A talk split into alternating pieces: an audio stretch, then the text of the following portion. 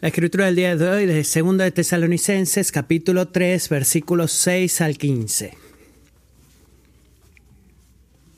Ahora bien, hermanos, les mandamos en el nombre de nuestro Señor Jesucristo que se aparten de todo hermano que ande desordenadamente y no según la doctrina que ustedes recibieron de nosotros pues ustedes mismos saben cómo deben seguir nuestro ejemplo, porque no obramos de manera indisciplinada entre ustedes ni, ni, comimos de balde el pan de nadie, sino que con dificultad y fatiga trabajamos día y noche a fin de no ser carga a ninguno de ustedes. No porque no tengamos derecho a ello, sino para ofrecernos como modelo a ustedes a fin de que sigan nuestro ejemplo, porque aun cuando estábamos con ustedes les ordenábamos esto. Si alguien no quiere trabajar, que tampoco coma. Porque oímos que algunos entre ustedes andan desordenadamente, sin trabajar, pero andan, andan metiéndose en todo. A tales personas les ordenamos y exhortamos en el Señor Jesucristo que trabajando tranquilamente coman su propio pan. Pero ustedes, hermanos, no se cansen de hacer el bien. Y si alguien obedece nuestra enseñanza en esta carta, señalen al tal y no se asocien con él para que se avergüence. Sin embargo, no lo tengan por enemigo, sino amonéstenlo como un hermano. Así termina la lectura de la palabra del Señor. Amigos, si les preguntara, ¿es posible separar la religión y la política? ¿Qué responderían? Quiero que piensen en eso. ¿Dirían que sí? ¿Es posible? ¿Dirían que no? ¿No es posible? Quizás dirían, probablemente no lo sea, pero deberíamos seguir tratando lo mejor que podamos. Bueno, la Biblia hace una clara distinción. Y noté que esta no es una enseñanza de política, pero hay una distinción especial entre la responsabilidad del Estado, la institución del Estado y su responsabilidad, y la institución de la Iglesia y sus responsabilidades también. Pero hay algo más que también la Biblia nos enseña, y eso es que una y otra vez la escritura repetitivamente insiste que es posible separar de la política. Es imposible separar la religión de la política. ¿Por qué? Porque cada ser humano en el planeta es un adorador. ¿Está bien? Al ser adorador, obviamente no significa que cada ser humano en el planeta Tierra es parte de una religión organizada. Simplemente quiero decir que cada ser humano es religioso en el sentido de que ellos dan valor a alguien o a algo como la máxima medida de lo que es verdad y bueno y justo y digno de adoración o de religión. Así que una persona materialista tiene un Dios funcional creen que los placeres y las posesiones de este mundo definen lo que es qué, verdad, bueno, justo y digno de la religión, de adorarlo. Un, un ateo tiene un Dios funcional también. Ellos creen y tienen convicción de que no existe Dios. Y eso define lo que es en última instancia para ellos bueno, verdad, justo y para todas eh, bajo todas circunstancias digno de la religión y la adoración. Somos todos adoradores, pero como cristianos, ¿qué es lo que creemos en contraste a estos dos dioses funcionales? Creemos que el eterno, autosuficiente y eterno y glorioso Dios que creó el mundo y todo lo que hay en él es el, la máxima medida de lo que es verdad, bueno, justo y es digno de adoración y de religión. Es lo que creemos porque el mundo nos dice, o la palabra, perdón, nos dice que eso es verdad y es precisamente esa convicción religiosa lo que hace a la iglesia inescapablemente política. al decir político no quiero decir que la Iglesia tiene un mandato bíblico de, de apoyar a algún candidato político en particular. No me van a escuchar decir eso de ningún punto de 2020.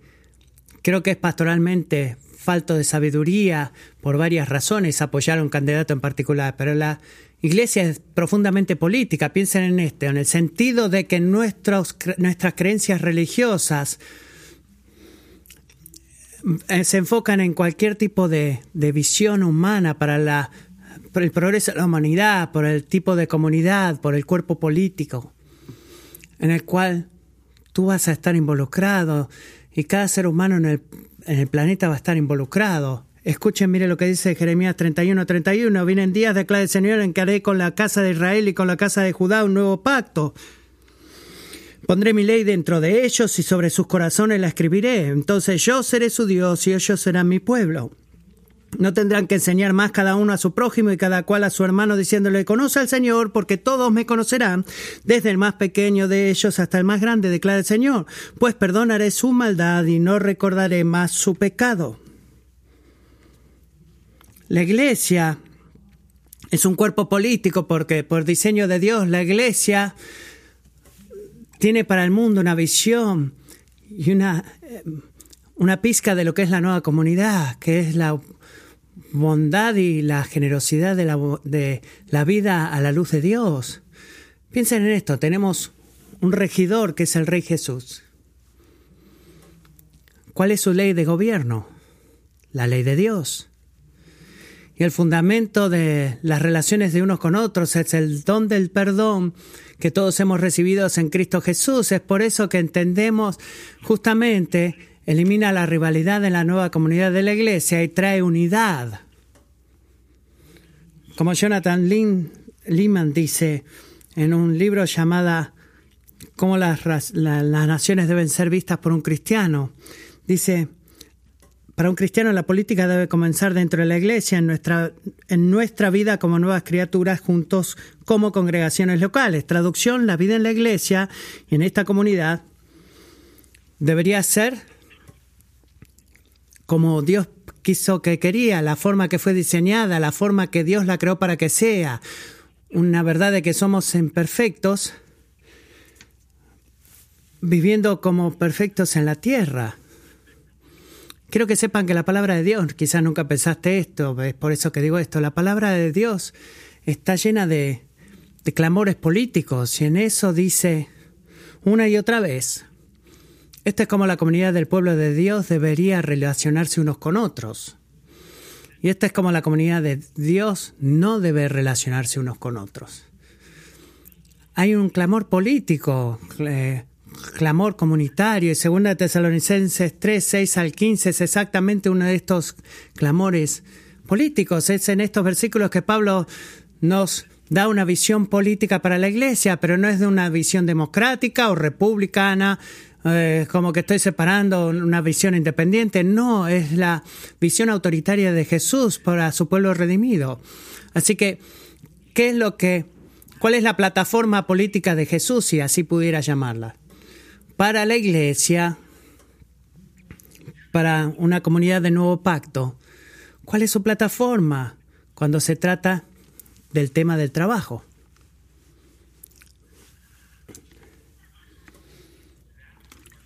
Esa es la pregunta que voy a tratar de responder. Es el, el tema de esta mañana, pero si piensan en eso, hay tantos eh, grupos políticos en nuestro país que tienen sus plataformas políticas, algunos dichos sobre el trabajo, cada uno de ellos habla sus valores, la importancia. Bueno, Jesús no es diferente a eso. Aunque es muy diferente a lo que ellos piensan, si la visión de Jesús es autoritativa, eh, pero tiene una visión sobre el trabajo. Y le dice de esta manera, el pueblo de Dios debe estar caracterizado por proveerse a sí mismo y a los demás a través del trabajo duro. Es muy simple. Ahora pueden irse a la casa. No, el pueblo de Dios debe caracterizarse por proveerse a sí mismo y a los demás a través del trabajo duro. Vamos a desarrollar un poco este tema. Hay varias cosas en, este, en esta oración, un principio bíblico que va de los versículos 7 al 10 que no quiero que nos movamos al problema correspondiente en la, la, iglesia en los versículos 11 y 12. Y después quizás notaron cómo Pablo instruye a la congregación a cómo responder cuando el verso termina, versículos 13, 6, 13 y 15. Tenemos un principio, tenemos un problema y tenemos una respuesta. Vamos a trabajar en la mitad del pasaje hacia afuera, comenzando, comenzando con el principio, entendiendo el problema y después la, la respuesta. ¿Cuál es el principio? Dios nos creó para vivir a través del trabajo. Ese es el principio. Miren, versículos 7 y 8. Pablo dice, para, pues ustedes mismos saben cómo deben seguir nuestro ejemplo, porque no obramos de manera indisciplinada entre ustedes, ni comimos de balde el pan de nadie, sino que con dificultad y fatiga trabajamos día y noche a fin de no ser carga a ninguno de ustedes. Noten la primera frase, porque ustedes mismos saben cómo deben seguir nuestro ejemplo. ¿Qué es lo que Pablo está diciendo ahí?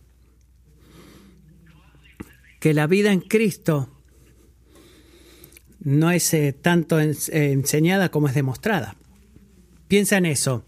La instrucción cara a cara que se le da a los tesalonicenses en santidad, en santidad no es que palabras venían de la palabra de Pablo atrás de un púlpito. ¿Cuál es su instrucción? La instrucción es el, seguir el ejemplo de su vida, es así como él empieza.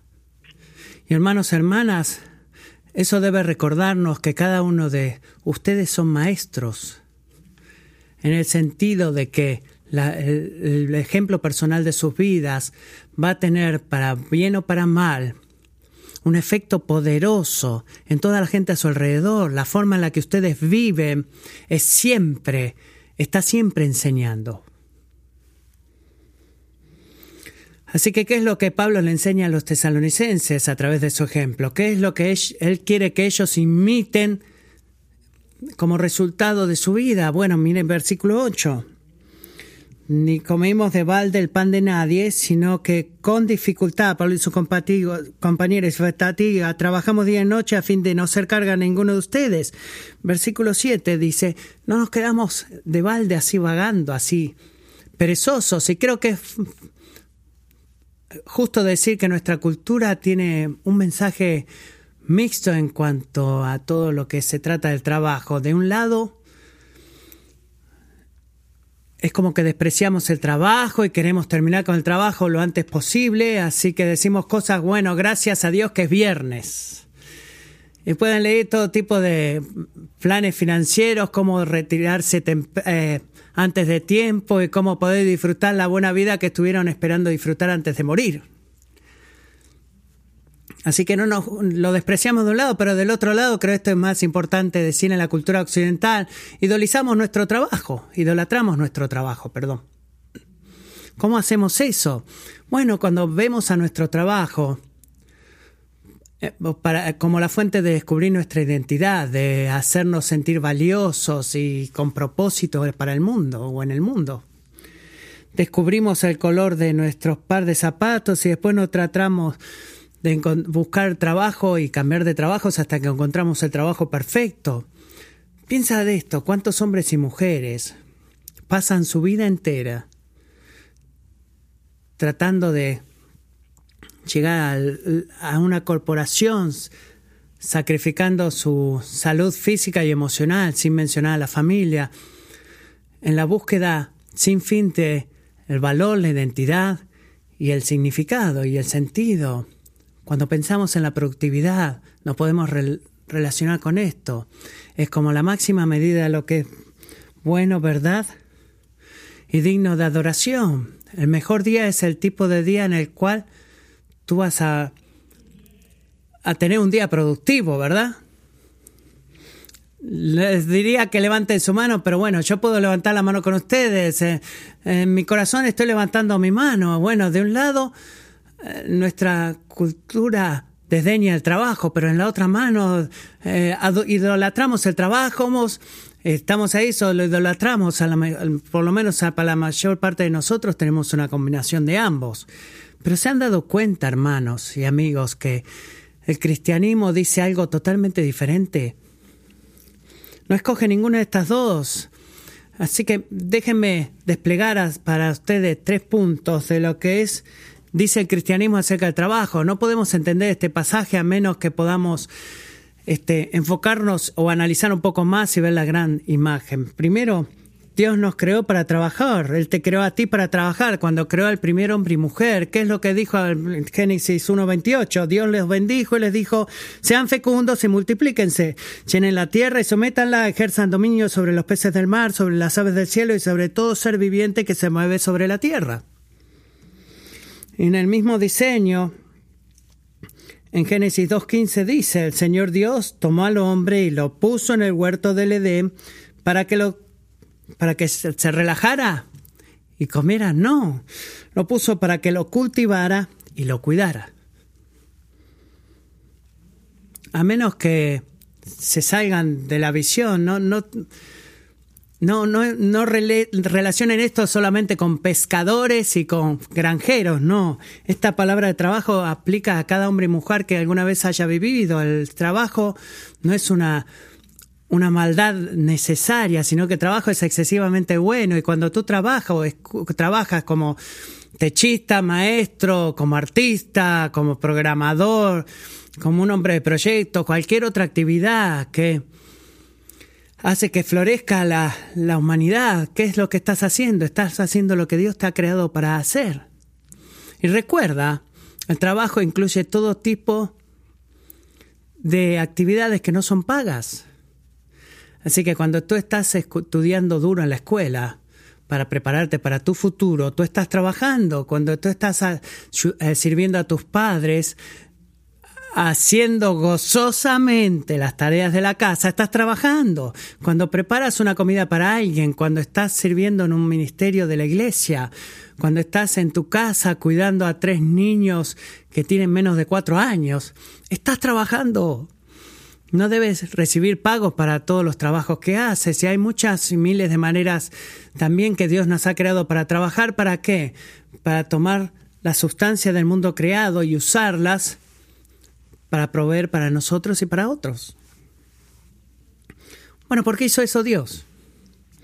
Porque Él nos ha creado para trabajar y para que podamos proveer para nosotros y para otros. Es muy simple la respuesta, porque el trabajo es una de las formas en las cuales somos la imagen de Dios como creador.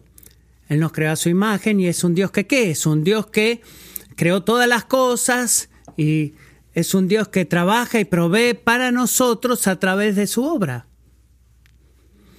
Así que el fundamento del trabajo no es bueno que tenemos necesidades, no. El Dios que nos ha creado nos hizo a su imagen y Él trabaja. Miren Salmo 104, 14 y 15, amo esto, dice, Él hace brotar la hierba para el ganado y las plantas para el servicio del hombre, para que Él saque alimento de la tierra. Y vino que alegra el corazón del hombre, para que haga brillar con aceite su rostro y alimento que fortalece el corazón del hombre. Amo todos estos versículos, ¿qué es lo que hacen? Nos muestra cómo Dios trabaja y cómo Él eh, trabaja y quiere que nosotros trabajemos. ¿Qué hace Dios? ¿Cómo trabaja? Hace que las plantas crezcan, por ejemplo. ¿Qué es lo que hacemos nosotros? Bueno, cultivamos las plantas, las mismas plantas. Dios hace que crezcan, pero nosotros las plantamos para proveer las necesidades materiales y los placeres para nosotros. Pan y vino. No solo para nosotros, sino también para otras personas, especialmente nuestra familia y los dependientes de nosotros. Por eso Pablo dice en 1 Timoteo 5.8, pero si alguien no provee para los suyos, especialmente para los de su casa, ha negado la fe y es peor que un incrédulo. Así que proveer para nosotros y otros, que es lo más importante que la Biblia nos enseña el trabajo, que fuimos creados para trabajar y debido a eso es bueno. esta es la segunda cosa, el trabajo es duro y doloroso debido al pecado. Cuando Adán y Eva se rebelaron contra Dios o la autoridad de Dios y dijeron no en lugar de decir que sí a Dios, no fue solamente lo que sufrió la relación con Dios, ¿saben qué más sufrió? La relación con el trabajo. Génesis, Génesis 3:17 dice entonces el Señor dijo a Adán, por cuanto has escuchado la voz de tu mujer y has comido el árbol del cual te ordené diciendo no comerás de él, maldita será la tierra por tu causa, con trabajo comerás de ella todos los días de tu vida, espinos y cardos te producirá y comerás de la planta del campo, con el sudor de tu rostro comerás el pan hasta que vuelvas a la tierra. No sé si alguna vez pensaste en esto, pero te has dado cuenta de la verdad de que el trabajo es duro ahora mismo y doloroso ahora mismo y nos agota ahora mismo. ¿Te has dado cuenta que de muchas maneras es un don lleno de gracia de Dios para nosotros porque nos recuerda que este mundo no es de la forma en que Dios lo creó para que fuera? Piensa en eso la próxima vez que tú estés exhausto del trabajo. Nos recuerda que el mundo no fue de la forma, no está de la forma en la que Dios lo creó para que fuera. Dios no creó la pobreza. Él no creó las discapacidades, Él no creó las crisis económicas. Así que, ¿qué está mal en todo esto? Bueno, pecamos, ¿verdad? Todos vivimos bajo la maldición del pecado, desesperadamente necesitamos un Salvador, desesperadamente necesitamos a Jesús para que Él arregle todo lo que nuestro pecado arruinó, empezando con nuestra relación con Dios, pero que también la extienda a nuestro trabajo lo cual es eh, por lo cual es que el tercer, el tercer punto, perdón, es tan importante. Jesús redimirá nuestro trabajo redimiendo todo el orden creado. Piensa en esto, cuando Jesús vuelva, lo cual su resurrección garantizó que será, porque Él no está muerto, está vivo. Cuando Él retorne, ¿sabes qué es lo que no va a hacer? Él no va a ponerle fin al trabajo. si tú pensaste que cuando Jesús retornara va a ser como un tipo de buffet eterno en el cual vamos a estar todos sentados comiendo toda la eternidad y digamos, wow, qué bueno, qué maravilloso. No, estás mal. Vamos a ser redimidos. Así que hablando de la ciudad de la luz, en Apocalipsis 21, 24, declara, las naciones andarán a, su luz y los reyes de la tierra traerán a ella su gloria y sus puertas nunca se cerrarán de día, pues allí no habrá noche y traerán a ella la gloria una y otra vez, la gloria y el honor de las naciones. Piensa en eso. La parte productiva, el fruto del trabajo de cada tribu y lengua y nación, será sin excepción traída completamente para servir a la gloria de Dios y al bien de su pueblo. Es increíble. Así que, ¿qué hacemos mientras tanto? ¿Qué vamos a hacer mientras tanto? Bueno, en donde el trabajo es bueno y duro, bueno, Colosenses 3 nos ayuda acá. Todo lo que hagan, háganlo de corazón como para el Señor y no para los hombres, sabiendo que el Señor recibirán la recompensa de la herencia. Es a Cristo el Señor a quien sirven. ¿Cuándo? ¿Cuando Jesús retorne y su obra sea redimida? No, ahora mismo. Ahora mismo es una promesa increíble cuando tú trabajas duro, cuando tú estás trabajando diligentemente, cuando trabajas de forma que honra a Dios, no solamente estás sirviendo a clientes y pacientes o, o clientes o niños, estás sirviendo a Jesús. Estás glorificando a Jesús. Y un día vas a ser recompensado por Jesús. ¿Por qué? Porque Complacemos a Dios cuando hacemos lo que Él nos ha creado para hacer. Y déjame decirte también que Dios se complace con la forma en la que tú trabajes sin importar cuánta gente a tu alrededor vea lo que tú hagas o aprecie lo que tú hagas o te agradezca por lo que haces. Recuerda, no estamos en última instancia trabajando para el hombre, sino para Dios. Así que padres, cobren ánimo. Dios nos ha creado para vivir, para trabajar. Ese es el principio bíblico para proveer para nosotros y para otros a través del trabajo. Es una de las formas principales en la que honramos y adoramos a Dios con nuestras vidas. Y eso, amigo, es lo que Pablo rechaza que de de vivir de la generosidad de tesalónicos. Él tenía el derecho de esperar que los apoyen financieramente como ministro del Evangelio, pero él escogió no hacerlo. Él trabajaba día y noche y quizás se pregunte, por favor dígame que él habla porque no puedo predicar si no duermo, pero él trabajó día y noche por su propio pan en lugar de solicitar el pan de ellos. ¿Por qué? Miren versículo 9, para darles un ejemplo para imitar. No porque fue la idea de Pablo, sino que fue el diseño de Dios y el trabajo está disponible y tú puedes trabajar. Tú deberías trabajar para proveer para ti mismo y a otros, en lugar de depender innecesariamente de otras personas que provean para ti. Ese es el principio bíblico. Había un problema en Tesalónica. ¿Y cuál era el problema? Este es el principio. Dios nos creó para vivir, para trabajar y nos dio la disponibilidad para poder trabajar y si puedes trabajar debes trabajar para proveer para ti y para otros. Pero ¿cuál es el problema? Proveer para aquellos que no quieren trabajar permite la desobediencia. Piensa en esto, aparentemente había no cristianos profesos, pero sino que miembros de la iglesia de Tesalónica, hermanos y hermanas que Pablo los llama en versículo 6, que estaban siendo perezosos y no de acuerdo a la enseñanza que ellos habían recibido de Pablo. ¿Cuál era la tradición y enseñanza que recibieron de Pablo? De que Dios nos diseñó para trabajar, ¿verdad? Lo cual él modeló y explicó, explicó los versículos 7 al 9. Y esto es fascinante. Esa palabra, la tradición, en la misma frase que Pablo usa en el capítulo 2 para describir la seguridad del Evangelio, la buena noticia de la salvación del pecado y la muerte a través de la fe en Cristo. Así que, ¿qué eso nos dice? ¿Qué nos dice eso a nosotros? Bueno, es la forma de Pablo de recordarnos en claros términos. Escuchen, muchachos, el diseño de Dios para el trabajo no es una creación disfuncional, sino que es una implicación del Evangelio. ¿Cómo es eso? Bueno, cuando Jesús murió, Él compró hombres y mujeres para Dios. Así que si tú eres cristiano, si has confiado en Jesús como tu Salvador, amigo, tú no te perteneces a ti mismo. Tú no eres dueño de ti mismo. Dios es tu dueño. Porque Él te compró. Tu cuerpo no es tuyo, tu tiempo no es tuyo, tus dones y habilidades no son tuyos. Tú eres de Cristo. Cristo Jesús es tu dueño porque Él pagó por ti a costa de su propia sangre. Y esto es la implicación del Evangelio. También Jesús tiene un derecho absoluto de decirte cómo vivir. Lo que significa que no es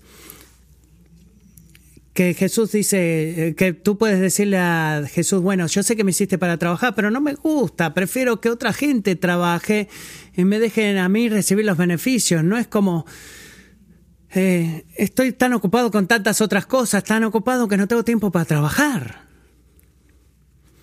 Miren versículo 11, ¿qué dice? Porque vimos que algunos entre ustedes andan desordenadamente sin trabajar, pero andan metiéndose en todo. Es una buena traducción, es clara lo que dice ahí, ¿verdad?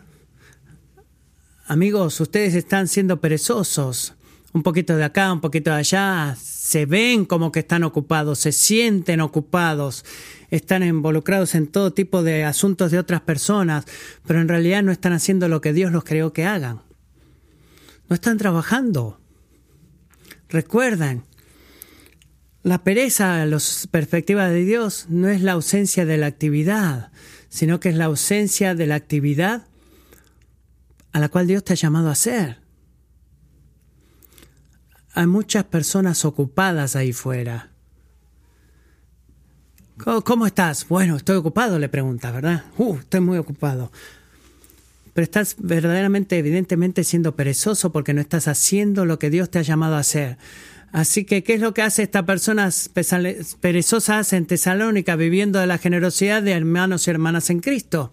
Y Pablo está preocupado porque las iglesias ah, practican la benevolencia sin, sin importar qué tan buen intencionados de ser misericordiosos estaban siendo.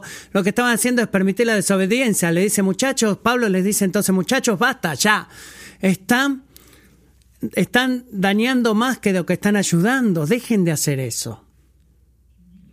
Si ustedes que verdaderamente quieren ayudar a sus hermanos y hermanas, que pueden trabajar y que podrían trabajar, pero no quieren trabajar, bueno, usen el poder del hambre para que trabajen.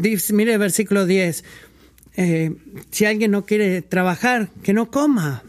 Versículo 11 dice que esas personas son comandadas por el Señor a hacer el trabajo para que eh, ganen su propio pan. Es una corrección de dos partes. Dense cuenta de eso. Dejen de servir a otras personas. Este, eh, provean para ustedes mismos, para que ustedes puedan comer su propia comida. Perdón, les dice, dejen de pedir a otros para que les den de comer. En lugar de eso, trabajen y provean ustedes mismos para su comida. Pero miren, anoche estaba pensando en esto.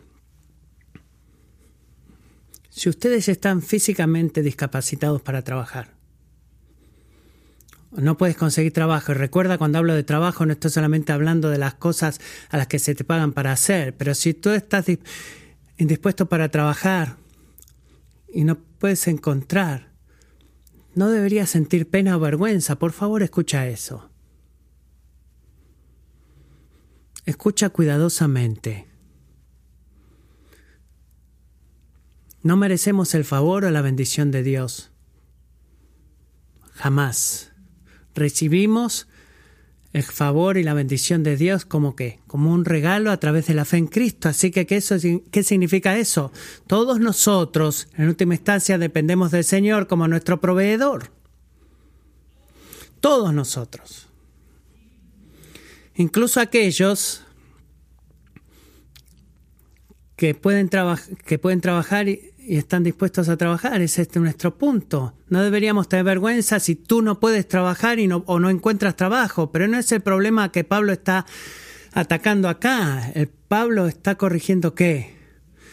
Aquellos que, que no que no eran no, no podían trabajar, sino que no querían trabajar y hay una gran diferencia en eso. Así que eso nos lleva a un desafío, a un problema que la iglesia al día de hoy enfrenta. ¿Cómo vamos a responder a la gente que abusa de nuestra generosidad? Abusan de la generosidad. Y esto es lo que Pablo termina con una instrucción muy práctica mientras termina el libro. Hay un principio en el medio, un problema y después una respuesta. ¿Cuál es la respuesta? ¿Cómo deberíamos responder a este problema? En tu práctica de generosidad, rehúsa ignorar el peligro espiritual de la pereza. Cada parte de esa oración es importante. Piensa en esto. Cuando tú sientes que la gente está abusando de tu generosidad, estoy están tomando tanta ventaja de mí que verdaderamente no es gracioso. ¿Qué estamos tentados a hacer? Dejar de darles. Categóricamente. Tomaron ventaja de nosotros tantas veces y sabes qué, he decidido ya, estoy cansado, hastiado de tanta generosidad. Si tú tienes necesidades, lidia con ellas, tú ten cuidado de ti, yo tengo cuidado de mí, voy a buscar otras personas que tengan necesidad y las ayudaré. Y así la dejamos. O quizás estés tentado a responder así, pero no es como el Señor nos pide que respondamos. Mira el versículo 13. Pero ustedes, hermanos, no se cansen de hacer el bien. Sí, Señor. Eh, voy a orar ocasionalmente por esa persona. Sí. Ora. Pero en contexto, ¿qué es ese bien? ¿Es el bien de la asistencia material o el apoyo financiero? ¿Verdad? Así que Pablo sabía que los tesalónicos estaban tentados a ser rápidos para dar gente que tenía necesidad por la forma en la que eran generosos y abusados de su generosidad. Y antes de decirle otras cosas y más instrucciones, los exhortas y les advierte, amigos, no dejen de ser generosos solo porque pueden ser abusados. ¿Por qué?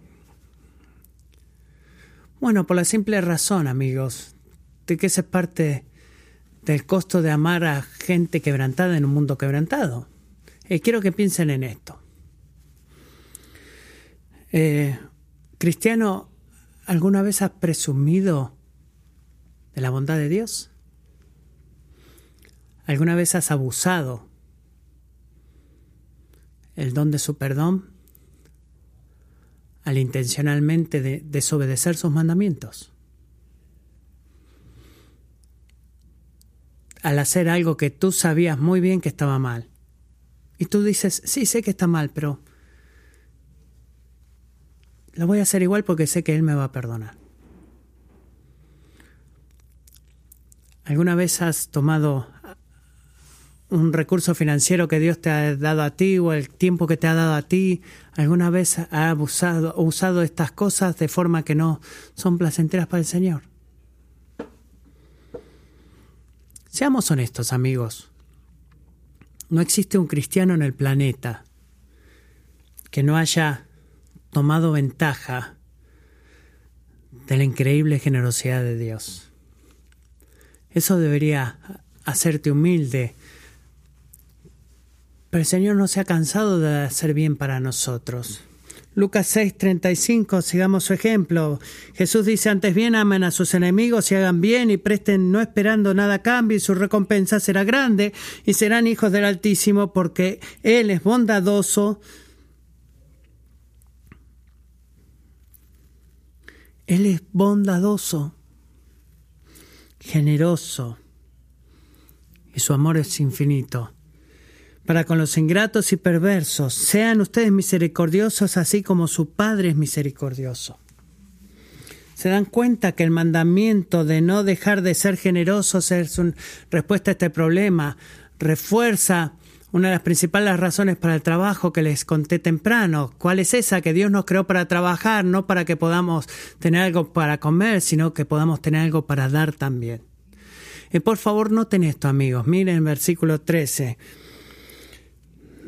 no hay asteriscos al final de esa oración que diga solo aplicables para las personas que ganan más de 100 mil dólares.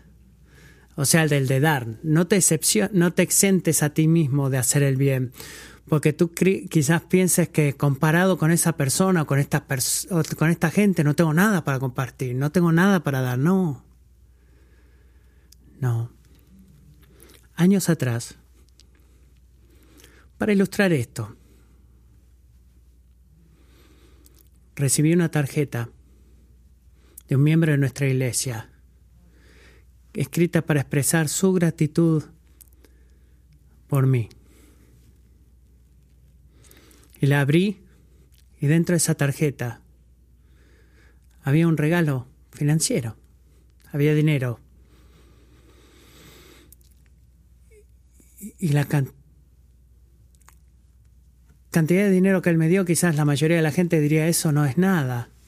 Quizás te, podría, te hubiera salido más caro una comida en Chick-fil-A, pero cuando abrí esa tarjeta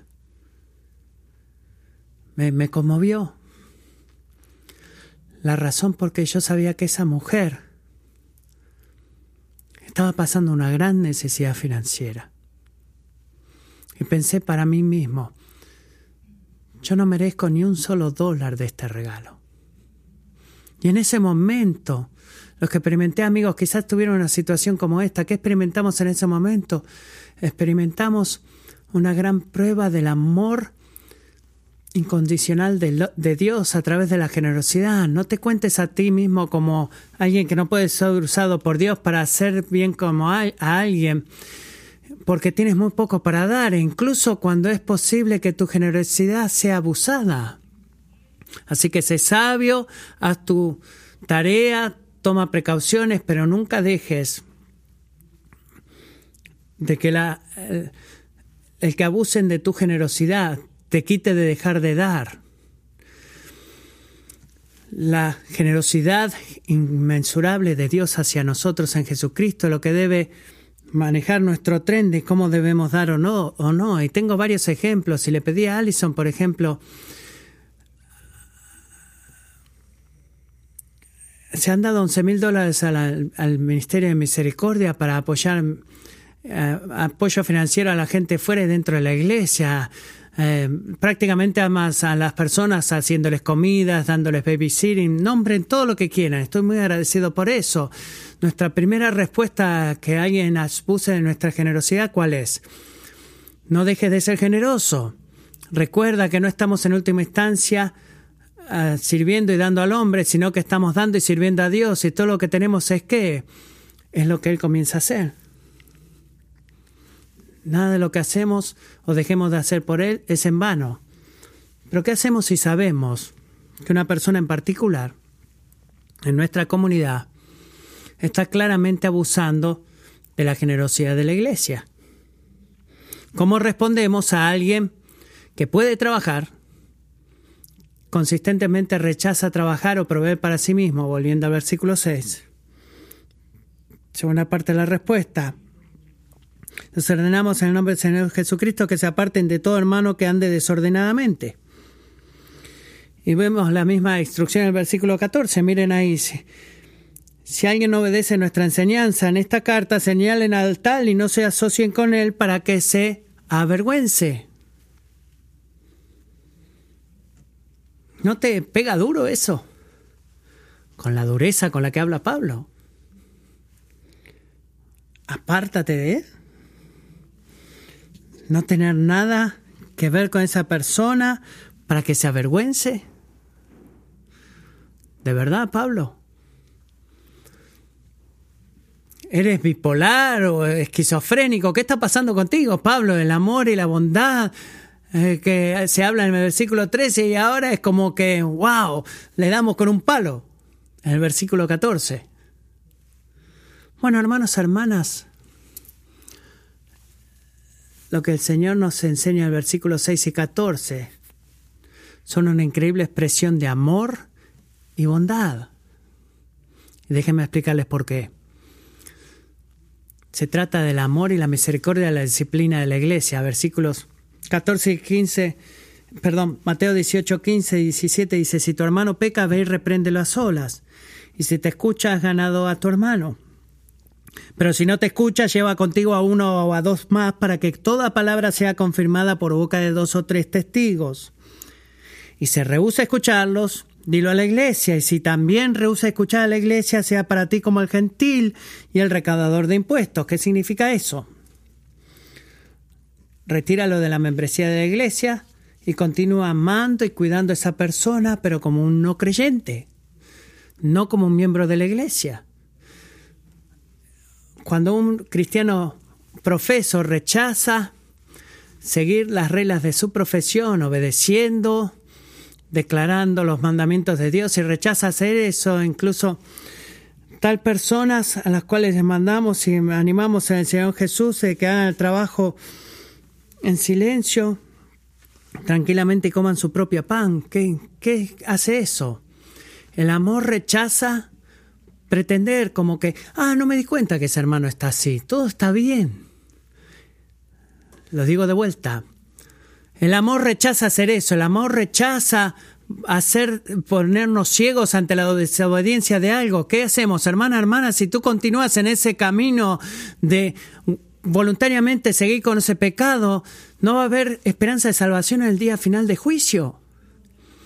Esto es mucho más de que eh, no seas perezoso. Hay lanzas espirituales en las cuales tú estés en el camino de obediencia al Rey Jesús en tu trabajo.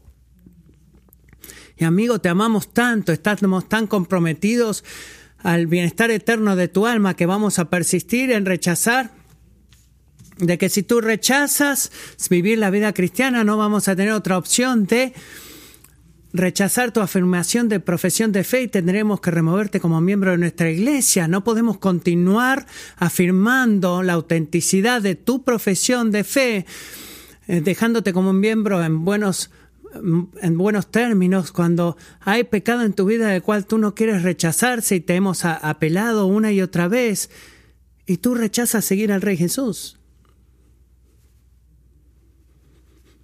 Eso es lo que quiere decir Pablo cuando dice, no tengan nada que ver con ello, no está hablando de, de sacarlo, sino un proceso redentor de la disciplina de la iglesia. Y hay veces que como iglesia tenemos que hacer eso. ¿Por qué?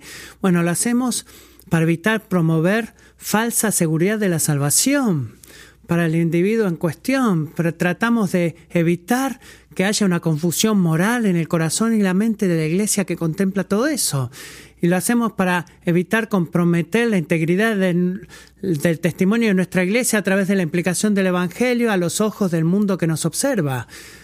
Así que, ¿cuál es la meta acá? ¿Cuál es la meta? Hacer que esa persona sienta la vergüenza y la culpa de su pecado y vuelva suplicando a nosotros, por favor, déjenme ser miembros en buenos términos. No, esa no es la meta. La meta para el pecado no arrepentido que sienta la vergüenza de su pecado para que pueda volver a qué? Arrepentirse de su pecado, volver a confiar en Jesús como el Salvador que necesita y escoger escoger cosas en su trabajo que honre al Señor al cual ellos confiaron. Esa es la meta. Esa es la ganancia, es siempre el arrepentimiento del pecador. Esa es la, meta. Nada, mire el versículo 15, nada de, rechazo. Pablo les manda que, que tan lejos llegaran. Dice, sin embargo, no lo tengan por enemigo, sino amonéstenlo como a un hermano. Si esta persona que profesa su identidad como un hermano en Cristo Arrepiéntete de tu pecado y tu pereza y trabaja como Dios te ha llamado a trabajar. Es un precioso significado de gracia para un pecador que está equivocado en su camino. Nunca pienses que la disciplina es mala, sino que es un regalo. Es un regalo. Lo digo de esto de esta manera. Si tú no estás dispuesto hacer lo que acabo de describir, lo que Pablo nos pide que hagamos de parte de Dios con un miembro de tu iglesia, de la iglesia. Tú no estás amando de la forma en que Dios ama. Y en nuestra práctica persistente de generosidad debemos rechazar e ignorar eh, la lucha espiritual con la pereza. La idea principal lo resumo así. El pueblo de Dios debe estar caracterizado por qué? Proveyendo para ellos y a los demás a través del trabajo duro. Dios nos creó para trabajar, es una forma en la que moldeamos la generosidad que Dios nos da en Cristo Jesús. Piensa en esto, Jesús no vino al mundo para ser servido. ¿Él vino a qué? Vino para servir y dar su vida como rescate por muchos. Si tú estás abusando de la iglesia, si tú estás exprimiendo a la iglesia, estás haciendo exactamente lo opuesto, estás tomando ventaja, estás robando de otros en lugar de dar y servir a otros, como Pablo dijo a los Efesios en capítulo 4. Que el ladrón no robe más, sino que trabaje haciendo trabajo honesto con sus propias manos para que pueda tener algo que compartir con cualquiera que esté en necesidad. Que esa sea tu meta, amiga, que amigo, que todo tu trabajo para poder proveer para ti mismo no sea solamente para ti mismo, sino para otras personas a tu alrededor.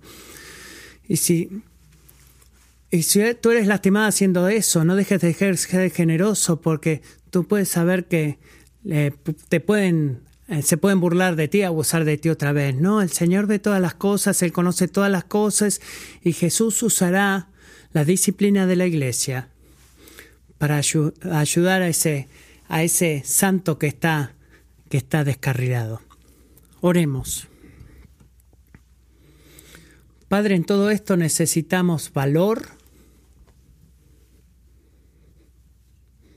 y humildad para honrarte a ti. Queremos ser el tipo de pueblo, el tipo de cuerpo que abraza tu visión política para la iglesia un pueblo que está caracterizado por trabajar y proveer para nosotros y para otros, y haciéndolo con diligencia.